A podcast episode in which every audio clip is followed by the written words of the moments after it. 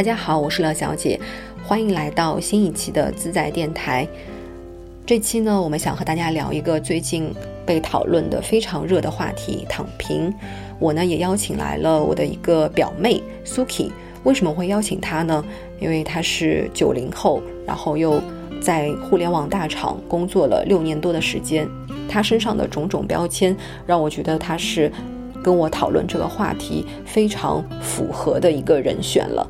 好，那先跟大家打个招呼吧，Suki。呃，大家好，我叫那个 Suki，算是呃半只脚在互联网，半只脚在肮脏的娱乐圈 工作的一个职场社畜吧。对，其实娱乐圈的浮华与我们没什么关系，我也就是我们可能是圈外人，但只是碰巧了在这个行业打杂而已。我觉得在娱乐圈的这个产业链当中的一环，对，可以这么微不足道的小蚂蚁。对我今天想请呃 Suki 来跟我一起聊天的一个原因呢，就是首先我对他的工作一直都很好奇，就是他的这个工作强度到底有多大？因为在去年的时候，我记得你有一天突然之间给我发了条微信，把我吓了一跳。你说你要去做 CT，做核磁共振，对对吧？就是有一天突然加班到很晚，然后非常的不舒服，心脏疼。对，然后后来就跳槽了。跳槽了以后，现在这家公司的作息可以跟大家说一下嘛？每天。啊，我先解释一下，上家公司当时选择离开的原因，其实那天看心脏是因为我三个晚上没睡，就是我们其实加班吗？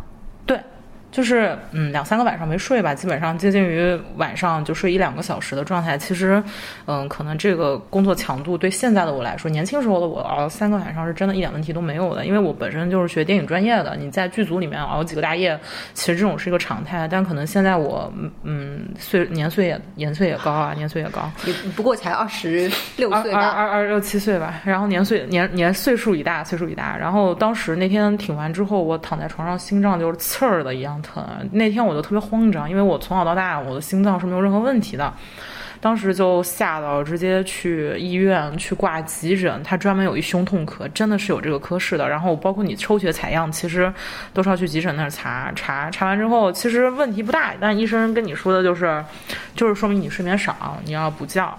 那这样高强度之前其实是因为临时有项目上线，就是不是一个常态。但现在换了份工作之后，现在的工作状态的话是会比之前强度更大一些。但本身我们上班时间就比之前会晚，比如说我们十一二点上班，但我可能一下能干到晚上十二点左右，嗯，相当于就是十一二点上班，然后十二点下班，这样恶性循环。其实欧洲时间。对对对，有欧洲时差，欧洲时差。因为确实，嗯，团队很多成员的作息也是这样。但是，其实这样也是不好的嘛，因为你之前既有的生物钟是在被改变的，其实你的身体或多或少是会受到一些影响的。嗯，那在这么强的，就是工作之下，我很想知道有没有过一丝丝关于躺平的念头，或者说你理解的躺平是什么？啊，OK 啊，就是首先躺平这件事的话，对于我来说啊，就是我觉得有能躺的机会，那肯定是想躺的。但现在的我个人的情况是不得不躺啊，我没办法躺。就是，嗯，当你想躺平，我觉得躺平的状态一定是，嗯，不是网上说的所有人都是那种躺下之后我任任任世界流转，我任潮，我任怎么样，我是一个很消极的状态。我觉得躺平不是躺平，是一种心态，就是我。嗯不以物喜，不以举悲。遇到事情的时候，我不争不抢。然后在公司的，就是包括职场氛围相处中，我 peace and love。然后我觉得这可能是一个躺平的状态，就是领导分配给你的事儿，我不做出花。我能做到六十分，我就尽我全力把这六十分做满，但我不做到一百分。我觉得这是一种最精确的对躺平状态的概括。摸鱼对吗？摸鱼是躺平，嗯，不是摸鱼的话是另外一种状态。摸鱼就是比如说你正常应该干你手上干的事情，然后你你每天也不无所事事。我觉得摸鱼是来源于你的工作量不饱和。也不会啊，我听说有一种现在很厉害的摸鱼，就是看看看起来工作量很饱和，然后比如说你因为你只想做到六七十分嘛，那就意味着你不不用尽百分之一百二十的努力，那就是摸鱼式的干完。可能中间的大把时间刷淘宝了，是不是？对，刷不或者说刷刷自己相关的，比如说你是影视行业的人，那他可能就刷刷看电视剧、最新的短短视频，对，这种摸鱼式上班。然后还有一种就是他会百分之一百二的，那他可能就躺无法躺平吧？那我觉得我理解的躺平就是，嗯，相对来说维持一个比较低的欲望和低低的消费，但也是建立在能够自给自足的情况之下。比如说你去啃老，对吧？花父母的钱去躺平，天天躺在家里什么也不干，那我觉得肯定是不对的。其实，在几年前的时候，豆瓣上就有一个小组叫“靠利息生活小组”，那个小组一度非常火，现在好像也是群组成员很多的一个小组。他当时里面蛮多的成员就是，比如说是嗯码农。因为这个行业注定了就是你是靠青春春对靠青春吃饭的。那他在那个行业里的时候，他就会在呃可能在前面工作的五六年，他就会拼命的攒钱，就他不会去高消费，他就是为了在嗯、呃一定程度，比如说三十几岁以后，他做不上去了，或者做得太累了，想要回家休息休息，或者降薪去到一个比较差的一个工作的时候，然后可以靠利息来生活。那这个人之前一定在那个豆瓣省薅羊毛和省钱小组，对可能就是那种什么十块钱过一天的那种。对对对对，可能是吧。就是有很多人，他就觉得说我这辈子呃没办法永远维持高强度的工作嘛，然后这是一方面，还有一方面就是可能拒绝内卷。就是我去年的时候有一个词很火，内卷嘛。那所谓内卷，我觉得就是在很多看上去有增长的情况之下，但其实是无意义的。这两天听说了一个，我朋友在某大厂啊，某大厂，他们这个大厂呢现在决定要做一个新的项目，然后这个新的项目呢，他本来以为这个大厂进去之前，他觉得肯定是会是一个非常非常高效的一个组织，但没想到光这个新的项目，他们就会有四个大的部门共同在竞争做这件事情，然后他们还有两条完全不同的 report line。对，两条完全不同 reply，那他他们之间就会互相的 PK，但是呢，业务的这个共同目标又要求他们必须在业务的呃一些就是目标上面，就是非常的具体的目标上面对，要对齐。那根本就是不一样的对齐。比如说，有些人是负责业务的啊、有些人负责市场的，然后有些人是负责呃，就是比如说大数据的。那他们运营对运营的，他们就很难很难没办法，就是很难去互相的说服，互相的被说服，所以他就觉得太内卷了。他没想到大厂这么的低效，嗯，大厂就是因为人员过剩，就是可能企业为了上市扩张，人员过剩，扩招进来了一批人，每个部门的人都想独揽一摊事儿，然后想把自己的部门给运转起来，不依靠别的部门人协同。因为你跨部门沟通其实是一件非常，嗯、占用你平常日常沟通成本的事，所以经常会有这种部门性的招聘，他会把自己的人员配备齐。比如说，可能专门有市场部的人，他会在自己的部门内配一个自己的市场专员，去把这件事儿给拉齐。你刚刚说内卷，我想到朋友写一首诗，叫“你做你的事，我做我的事，不经意间一件事”。这就是我朋友之前写的一个打油诗，与与大家分享一下，非常有意思，我觉得。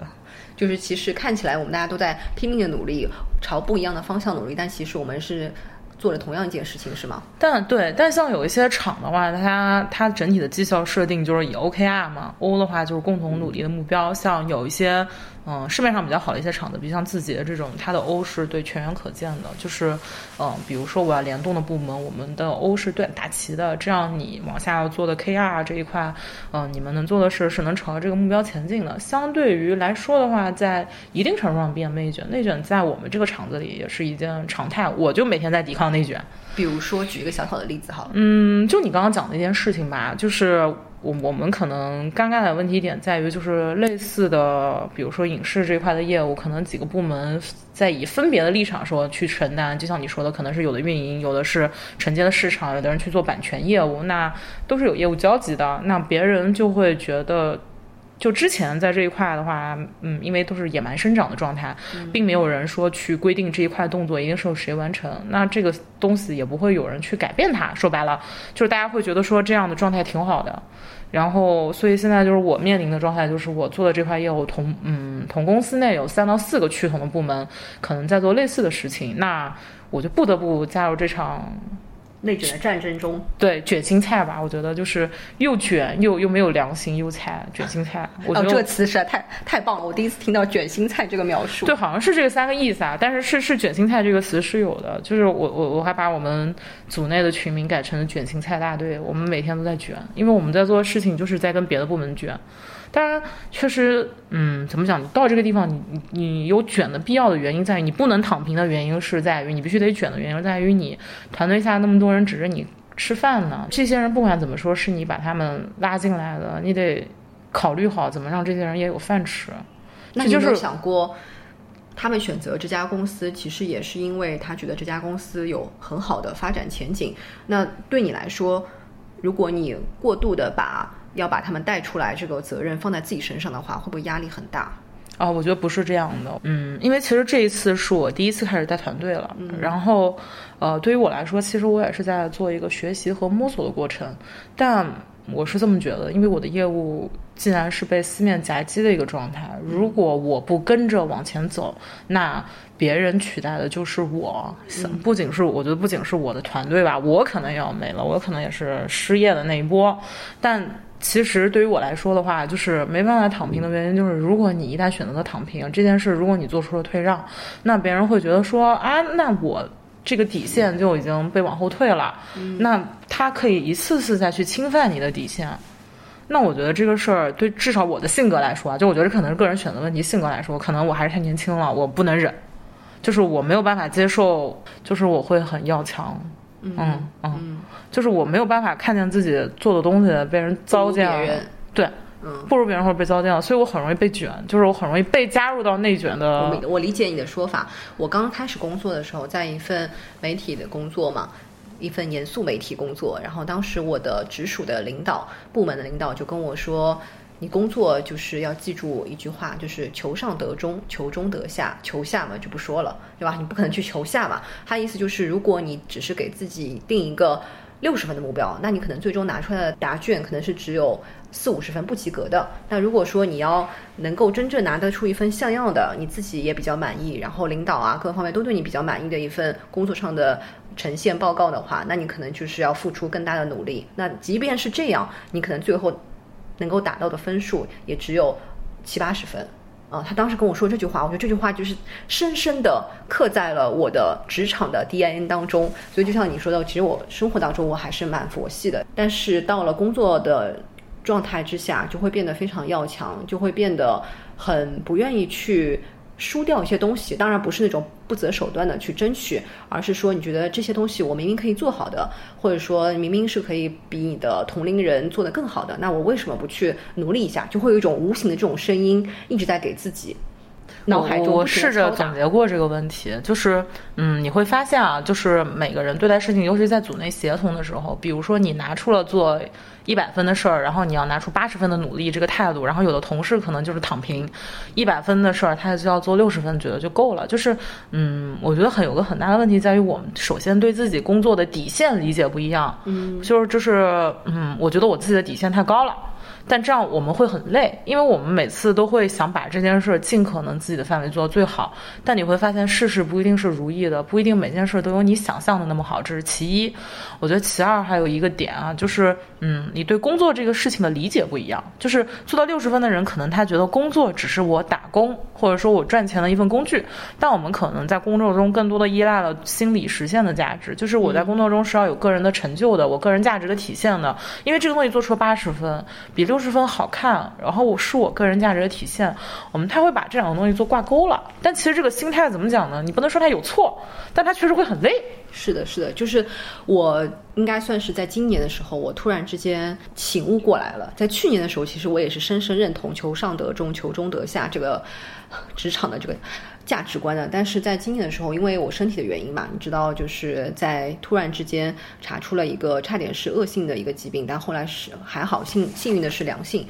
那我其实在这段时间其实想了很多很多的问题，然后看了一本书，是其实是梁文道在看理想当中推荐的一本书，是呃韩炳哲的，他是个韩国人，但是呢，他应该是入籍了德国。这本书的名字叫《倦怠社会》，大家可以去读一读。他在前言的时候。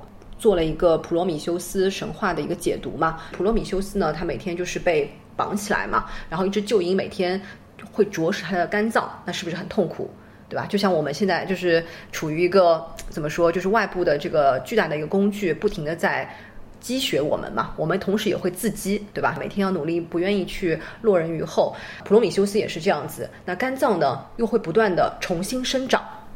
然后这只恶鹰呢，就是他的另外一个自我，不停的同自身作战。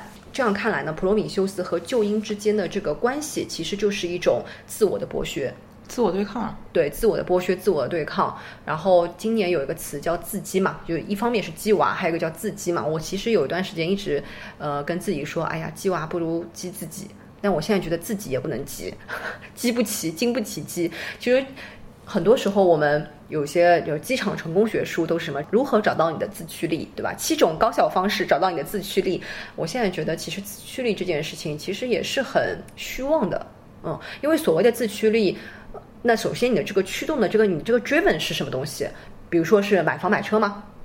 你觉得是吗？我觉得分人吧，就是，嗯，首先你在大厂里奋斗，然后你最终的选择是为了什么？我觉得每个人的落点一定是不一样的。嗯，有可能有的人真的就是为了自我价值的实现，就是还有的人只为了填补他的欲望。嗯，我觉得房。车都是奢侈品体现，都是欲望的一种体现。但其实你真正就算实现了这批欲望，你的欲望是填不满的。你有了房之后，你可能想要一套更大的房；是你有了车之后，你可能想要辆更好的车。这就是人的欲望嘛。那你觉得你工作当中的自我驱动力是什么？嗯，我想是这样。我对自己的规划还比较明确，就是因为我的专业其实是一个制片专业，所以我在工作中我一直告诉自，就其实我对内容是有一颗敬畏之心的。就是，嗯，我一直很敬畏，像比如说媒体人，还有内容工作者。现在的现代社会流量社会下，内容已经服务于商业了，这个东西其实还挺可怕的。但是这是另外一个大命题了。我是个人觉得说，嗯，我是有自己想做一套内容的，但我觉得我现在是在为我后续做的这个内容去沉淀，不然说，啊，我是自己。想做自己想做的，比如说电影、影片，或者说自己成为一个独立制片人，那我觉得首先有几个最重要的东西，就是我要有人脉，我要有做事的方法论，我要有做事的经验，我要有行业关系的积累。那我现在其实想做的每一件事儿都是为了后续这部分做积累。但你说欲望嘛，那肯定也是有的啦，对吧？那不然买车的欲望是吗？呃，这肯定也是有的，因为在中国不管怎么说，就是有房这个事儿还是能让人安心不少的吧。就是毕竟你在外漂泊，你在北京，我一个南京人跑北京，对吧？就是你漂泊的时候，你还是希望能有一个属于自己的家，就不用你每次逛宜家的时候，你看着那些很好看的家具什么，你会想，哎，这租的房子我不值得费心。但你也希望真正有一天你有个自己的家，你可以装扮它。这个可能也是怎么讲？它在欲望之外多了另一层能给你带来的东西，叫安全感。就像你刚刚说的，你其实并不百分之百为了自己吧。内卷不是，我觉得是内卷是这样，就是，呃，内卷一定是被迫的。我觉得内卷它有个无奈性的点在于，就这件事情不是你自己想卷，你肯定是在正儿八经做着你自己的事儿，然后另一个人上来也跟你做一样的事儿，突然叫你起来给我卷起来，这时候你就得卷了。但我觉得卷这个情况非常常见的原因是在于从小我们或多或少是有点被卷到大的，因为比如说，嗯，像小时候，比如说你小组作业。老师让你们组的每个人去交一篇 paper，交一个作文，但其实这是明明是个小组作业，然后其实大家主要商讨出一个结果，把这个东西做的差不多就行。但总有同学他想冒尖，他想出头，他想获得老师更好的表扬和小红花，这个时候你就得陪他卷。就就小到小朋友都会有这种心理嘛，就是嗯，我今天想得到老师的表扬，那那我我要为了这个小红花，我我要先，那有个人跑先了，你说你如果小朋友肯定在这个对事情危机下觉得小红花是一个很珍贵的东西，我也想要有，那大家都卷了呗。但这个东西是对的，就是对小朋友来说是对的，因为你在学习，你在做个人成长，但工作不一样。学习是你一个吸收的过程，工作是你对社会做贡献的过程，是你在把你身上既有的能力往外输出的过程。那你做无效输出和重复的输出，对你来说是损耗，但你在学习过程中，你拿出激励，那个东西是进取。对，我觉得这还是不一样。对，对对对，你不能不能完全的，但但确实是，我觉得啊，就是从从我的观点来说，我觉得这也叫一种卷。是的，是的，尤尤其是现在的小朋友跟我们当年也又不一样了。对。然后我是觉得说，那这么一看，还真是没有真正的躺平，对吧？就你没法没办法真正的躺平。你刚刚说有些人他可能只是想在一个大厂里面做到六十分，对他来说只是。那我觉得脱离大厂，有可能你真的会躺平。就是或者说在厂里面，嗯，基本上我周围躺所有有有朋友，真的有挺多朋友就躺平的，找一份嗯稍微还安分一些的工作，没那么累，然后朝九晚五。之所以会选择这样的原因，大多数其实本本身之前他们也是一个非常。嗯，往前奋进的状态吧，但真的都是因为干的太拼了，干到医院了，然后经历过一些生死的一些怎么讲，就是跟疾病对抗啊，或者说是一些这样的这样那样的事之后，他们会发现没有什么事情比自己的身体更重要。就是我们还在卷，还在那种原因，无非是我们还用着我们身体的这一点点本钱，在和这个社会做对抗。但其实很多人选择躺平，他真的是逼不得已。他其实还是有一颗想与这世界对抗的心。但我们毛主席说了，是革身体是革命的本钱，就是他的本钱，他与这个世界对抗的本钱都没有，他不得不躺。而且躺平对于他自己来说，怎么讲？就是呃，我认为所有的选择和状态，对于只要对于你自己当下来说是最舒服的，那就是最好的状态。所以我不觉得躺平这件事怎么样。我觉得躺平这件事，如果自己是舒服的，那就最好了。我也想躺平，对啊，所以现在有句话叫“躺平一念起，刹那天地宽”，就是当你有了躺平这个念头之后，你觉得这个世界是多么的宽广啊！对，就是这样子。而且我，嗯，常常觉得说你在离开了一个固定的工作岗位之后，其实你会更加的，就是如果你注重自我学习，保持每天的阅读啊什么的，你的进步可能会更大的。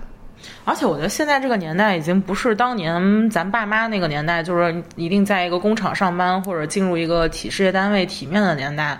这个年代其实年轻人有很多方式去实现自己的价值，不管你去选择说自媒体，不管你可能选择去说做自己想做的是创业啊什么的，我觉得有很多去实现个人价值的渠道。它这个年代我们嗯每个实现价值路都在慢慢变宽，所以并非就业啊或者有一份稳定的工作一定是一个非常。怎么讲？正确或者说是唯一的道路，对，斜杠青年才是当下的主流嘛。嗯，你看在厂里工作的人，嗯，比如说我朋友在厂里工作，白天在厂里工作，晚上他也分自己的副业的。他还有精力吗？你们不是都两三点才？他就能平衡的很好，我也挺佩服他的。就是这他的副业，他的副业就是帮有一些艺人做一些宣传的工作。嗯，因为他本身在厂里面做着运营，他之前最早也是媒体人出身嘛。那他晚上可能做的就是自己的副业，对。但怎么讲呢？这个东西，嗯，这个案例可能确实是比较少数啊，因为确实厂里面可能或多或少都会有这样那样的规定嘛，就是你不可以有第二份工作什么的。但是他能平衡的很好，我觉得也挺难的。那他是以什么样的心态工作的？是那种六七十分的心态呢，还是一定要冒尖达到小红花的程度？嗯，他工作是这样，就是他会看这个态势。比如说，他刚开始在这个部门，他之前进的那个部门，他的领导非常重视他这块业务，那他一定是往前冲的一个姿态。他的副业也没有怎么管。但其实，嗯，中国的互联网的产品形态的问题在于，就是一个东西在风口上，大家就去追。就比如说，可能前段时间 Clubhouse 很火，你可能要复刻一个一样的产品，或者说最近有，嗯 A 家做一个产品啊，或者商业模式特别火，B 家就要复制，它完全不考虑说可实现性和可落地性。他们的业务也是这样的，可能上半年是领导心中的我今年要发力的一个业务板块，到下半年可能就在领导眼中就是啊，这个事我也没想好怎么做，就先这样吧。那他其实也遇到很尴尬的局面，就是我不得不躺啊，就是你都放弃的半放弃我的业务了，所以他。嗯，怎么讲呢？就是人不能在一棵树上吊死嘛。识时务者为俊杰，是吧？是是，对。所以我是觉得躺平，就你刚刚说的有一点，我还蛮同意的。躺平这件事情没有对错嘛。虽然有现在有些媒体批评说，哎呀，这个中国年轻人怎么就这么的。佛呢？然后甚至后面是变丧了，现在就索性要躺着了。那其实我觉得不是，有很多时候也是外部的。就你刚刚谈谈了一些很多外部的或者一些大厂内部的一些问题。其实外部当外部的有效的竞争机制啊变成呃从有效变为一个比较。过于激烈，甚至到了一个恶性的一个程度的时候，那很多人就不得不躺了。这是一个无奈的一个选择嘛？就像我的朋友在大厂里面，他有四个部门同时在做这件事情，然后他又是这个呃有一条线当中的呃小小部门的一个领导嘛，他又觉得说我实在是太累了，嗯，就是实在是留给家人的时间太少了，所以他就决定暂时性的躺平，然后回家去休息一下，嗯。但是从我个人周围朋友这种暂时性躺平的。案例来看，他们还是终归会回到赛道上的，因为人闲不下来。就是如果你真的没到一个很极极端的一个状态下，如果你之前是个向前进的状态，你突然停下，大多数人都不习惯。但我觉得可能是我周边人啊，他们都会非常不习惯。可能比如说回老家的，一两年之后真的又会重新杀回北京。然后或者说我有个朋友也是之前半躺平，也都是在大厂，然后出来自己开了一个餐饮店，后来发现干餐饮比 在平台还累，现在又又杀回去创业了。就是，嗯，我觉得这个东西选择躺平，一定是有一个你不得不让你躺平的理由。对，但是我觉得你刚刚说的，呃，他从大厂离开的这个例子，然后去自己去开个餐饮店，我觉得这不是躺平哎。这肯定不是所谓躺平，这就是低欲望、低消费。比如说，我原来每天叫一份 salad 是五十块钱一份，对吧？在 CBD 地区，差不多差不多要呃三三十块，已经很低的吧，都要得四五十。那我现在如果在家里的话，自己做饭，就自己做饭，或者我就低消费嘛，我可能一天的伙食加起来可能也就五十块钱。那我相对来说就会，我如果花的比较少的话，那就意味着是不是我也不需要赚那么多钱？就正常人他的职场工资增增递曲线嘛，很多曲线，它的你的你的薪资峰值，其实在你三十岁左右的阶段，因为那会儿其实你的职场经验加上你加上你个人的状态也是最饱满的。三十岁之后或多或少是一个下滑的态势，因为其实嗯，不管说是你的上涨空间，以及包括公司对。就是大厂都知道嘛，三十五岁是一个生死线。对于这批人的态度，它其实是会有一个下降的过程的。就我觉得这也是符合一个正态化的一个情况。嗯，就说白了，就是为什么九九六福报这个概念，我觉得听的真的是 PTSD，太可怕了。就是嗯，完全就是说互联网。嗯，尤其是大厂吧，我觉得会把年嗯，就是资本家无无形的铁面，年轻人就是一颗钉子，螺丝钉，干了耗了，有千万个螺丝钉等着顶着上。这就是就像那个旧因和普罗米修斯之间的关系嘛，就是把肝脏啄了，然后第二天再长出来，对吧？然后再啄，就永远都有新的肝脏可以提供给大厂。那新的新的肝脏上来之后，老的肝脏那不就躺平了吗？或者就是甚至离开嘛？对。选择实实现自己价值方式很多，刚刚也提到了。嗯，对，所以我是觉得躺平有一种，一方面是抵抗的内卷嘛，一种方式，然后另外一种，我觉得的躺平可能更多的是想。探索一下不同的生活方式嘛，对吧？那就像你说的，是不可能闲下来的嘛，闲是不可能闲下来的，但也有可能会做一些自己真正有兴趣，然后感到有意思的事情。这个很难得。就像我辞职的那半个月，其实是我去年我这份工作跟上份工作中间，嗯，交接了快一个多月吧。然后，嗯，辞职给自己预留半个月、半两三个星期的时间。那两三个星期是我人生。啊，是我这这一段时间以来，因为我一直工作中间，其实换工作中间不会太休息，因为为了北京那五年社保不断，所以我一直没有休息过。那这次给自己还休了一个比较长的时间嘛，嗯，其实本质原因很简单，就是我真的想停下来看一看，就可能这时间很短，但是我要珍惜一下，就是。我每天会把自己的时间，就比如说早上也是正常起啊，因为你工作作息一旦养成，你九点半肯定是能准点起床的。九点半起床之后，我就会去在家早上真的是去看一看书。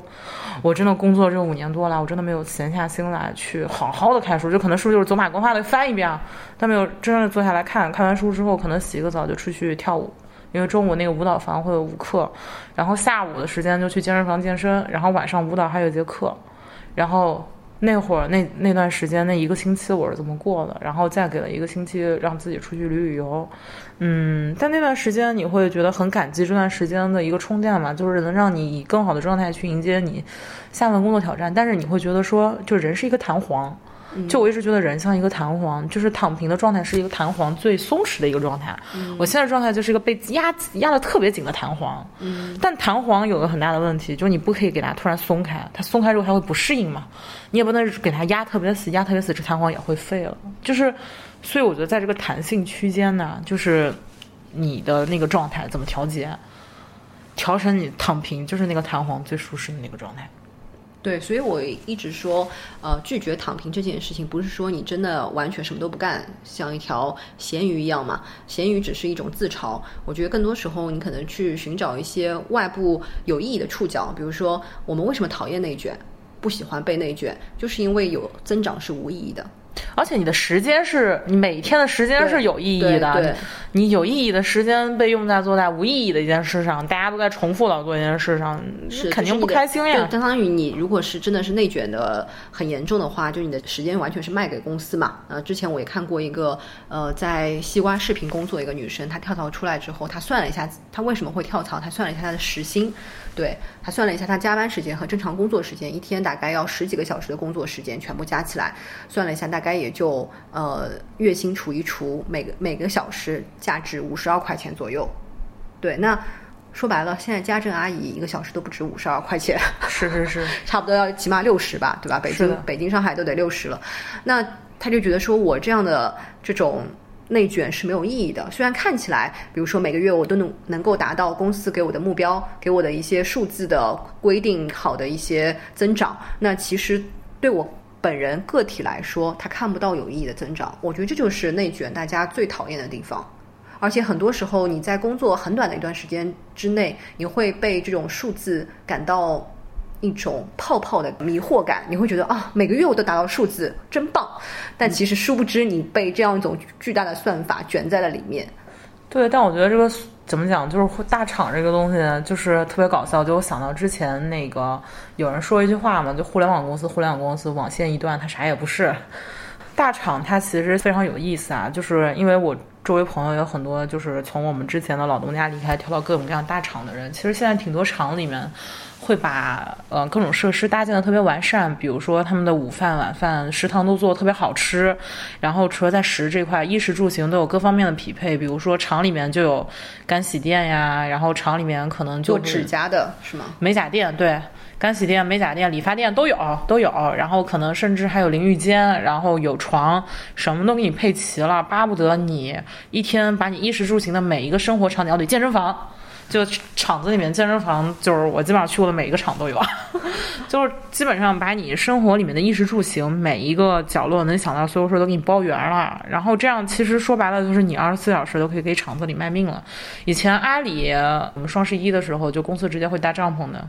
就是驻军，就是战时状态，这个叫对，就是其实，嗯，怎么讲呢？你在那个范围内，你是会被资本家洗脑的。你是你是觉得说我是在得中求中得对对对，我是在打鸡血，我是在完成一件人类很伟大的一件事儿。但是就其仔细一想，对你自己的提升是什么？你只是呃，在这个厂子里面学会了这个厂子纺织的方式，你把这个纺织的方式复用在每一个纺织厂里。但是呢，你出了这个厂子之后，你什么都不是。就是你在一个大的平台当中学到的一个知识和能力，它是很难迁移的。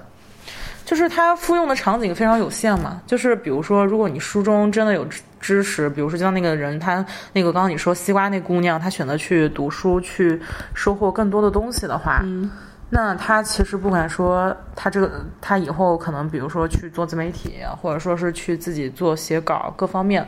它是有一项的输出的，她不会只是告诉你我会写周报，我会做数据透视表，我会写 Circle 代码，对吧？就是怎么讲呢？就是人人人终归是要找到一颗自己价值的一根杠杆吧。对对，而且不能够压抑自己、妥协自己太多。就你在一个大的环境里面，你一定会压抑自己、妥协自己。就我因为待过国企。外企创业公司就待了一圈以后，就是觉得不管什么样的工作环境，你都会不得不的压抑自己、妥协自己。嗯，所谓好的公司文化这件事情，我觉得是不存在的。我也觉得不存在了，不存在的。外面人，我现在在这个厂，外面人都觉得我们厂是一个 love and peace and 非常有趣。哎呀，对，透露太多了啊，没事儿，不重要。然后，其实究其本质，它本质还是一个互联网公司，被资本。被资本宠爱的互联网公司吧，应该也要对投资人负责啊，毕竟已经上市了。对对对，所以就是你会为了公司的股票每天在卖命，你会为了老板的那辆超豪华跑车。恭喜我们今天的努力也，让老板又提了新车，就是这样。对，所以我是嗯想说，是不是我们比较好的一个工作状态，就是你可以有动力不停的努力前进嘛？就像你现在，你是觉得你自己有很明确的远方的目标和近处的一个目标。物质的目标和精神目标都非常的明晰，对吧？你有动力去为了这些目标多样化的目标不停的往前进。但如果有一天不管是你觉得身体不舒服了，还是你觉得说那我一定会停。对做的事情不再是你自己有热情的事情了，或者你觉得不再有意义了，那一定会停，是吧？嗯，我会停的理由非常简单。首先，第一就是身体，我我因为我其实怎么讲，我是一个特别在意惜命的人，就是我会在意自己的身体的情况的反馈。如果他真的跟我说，哎，你现在支撑不了了，那我觉得就放弃吧。人活这一世，最重要的不还是自己吗？这是第一点啊。第二点就是，嗯、其实我跳槽挺多的，就是扪心自问，我工作这么多年来，我跳了。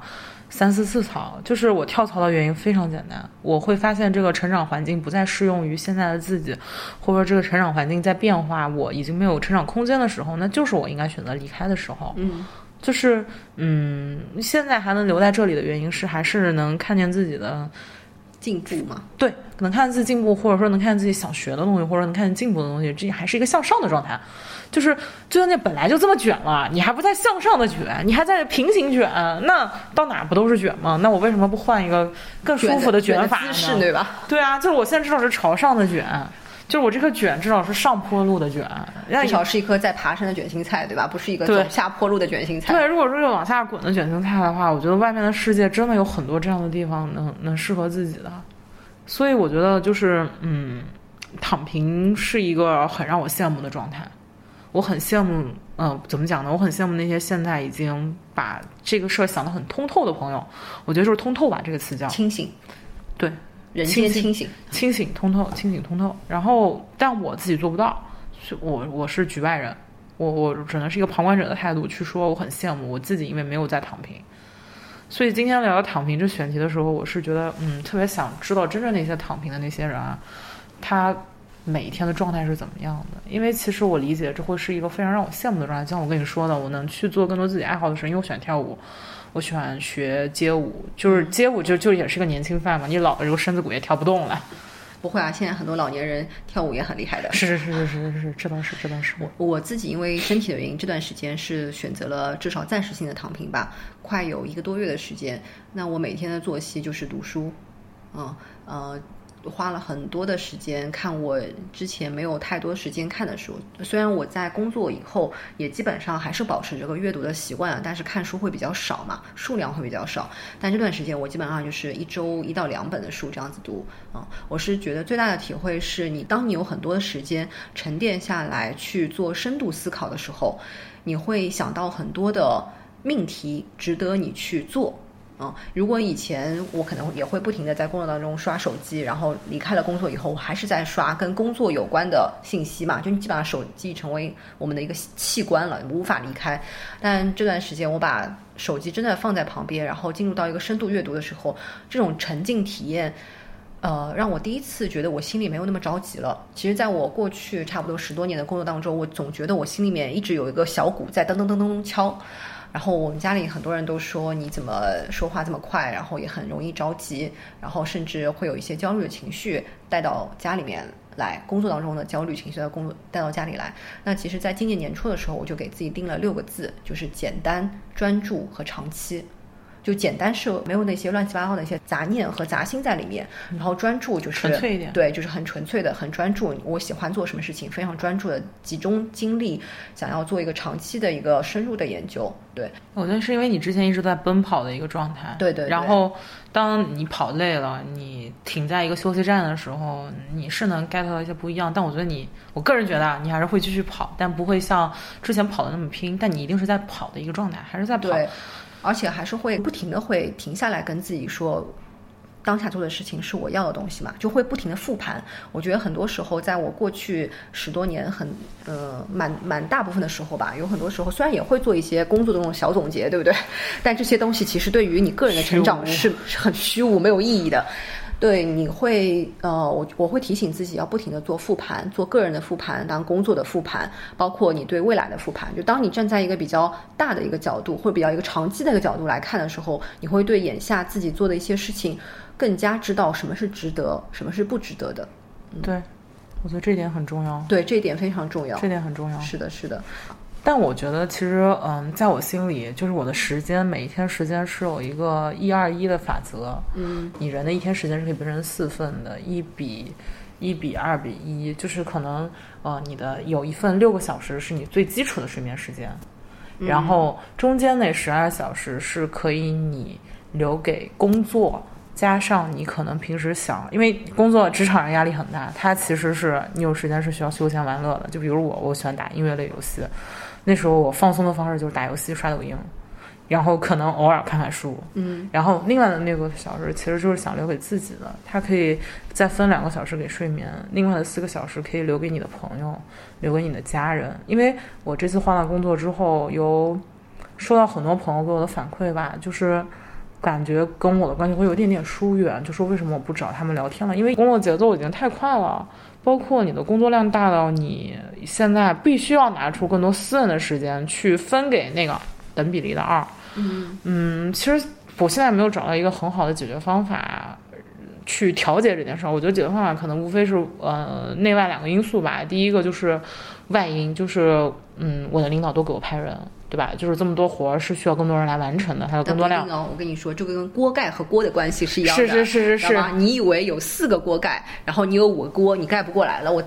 加一个锅盖，我就盖得过来了。不会这么，这个这个事是肯定的，就是你只能说寄希望于这件事嘛，因为这东西还是跟很多公司层面的决策有关系嘛。那还有一个方面就自我的消解，就我刚刚在讲的八十分和六十分这个问题，嗯，就是不是我这个东西做到八十分，它能带来的效率和转化一定是百分之两百的呢？嗯，如果说六十分和八十分带来的东西的转化做不到百分之两百，为什么我不做一个六十分的东西呢？当然，我觉得这是个负能量，大家不要学啊。但确实是在我现在既有工作的情况下，我必须要拿出优先级。不能，我每件事情都是用八十分态度去分，一定有，一定有优先级。就是优先级的事情，优的事情，我一定是一百分的态度。但我觉得不是说那么优先，它对我的转化来说有没有那么高的，我的心里要有个评级。我不能对每件事都那么上心了。你会发现很多事情，如果你按照一百分去做的话，你精力做不过来的时候，甚至有些事情你六十分都做不到。嗯，就是你会丢了丢了这丢了 A 丢了 B 就丢了，也不是说丢了芝麻捡了捡了捡了捡了芝麻丢了西瓜吧，不能说是这个逻辑。但是，就是如果你每件事想做做最好，它的结果一定不是最好的，这是我最大的感触。对，有时候我觉得必须你要选择放过自己吧。对，就是放过自己。如果不放过自己的话，我会很累。对对，而且你也会发现，你会不由自主的也把自己拖入到了无效的竞争当中。是，每一片雪花都不是无辜的。所以现在，嗯，怎么讲？对于我来说，我更多需要的是，就像你说的，放过自己的一个状态吧。嗯，就是是一个，确实是一个非常高压和高强度的工作状态。基本上周末是难得的休息的时候，一定就是平常周末以前还是会出去跟朋友喝喝酒、玩一玩。现在基本上每个周末就睡大觉。啊，谢谢。Suki 今天可以抽出他百忙当中内卷的时间来跟我聊这个躺平的话题。好的，那嗯，我觉得今天我们内卷还聊得蛮透彻的，我还学了很多卷心菜啊什么的。嗯，有一个道理，你刚刚提到的有有一点心酸无奈，但是好像也很真实，就是你既然已经做了选择，做了一颗卷心菜，那你至少要做一颗向上的卷心菜。而不是做一颗向下滑行的一个卷心菜，在我们还没有办法做到完全躺平的时候，至少做到部分放过自己吧。我呢一直很喜欢台湾作家舒国志的一句话：“做你自己，世界自然会供养你。”这句话是他的散文集《理想的下午》当中的。我每次看到舒国志的文字的时候，都非常的轻松惬意自在。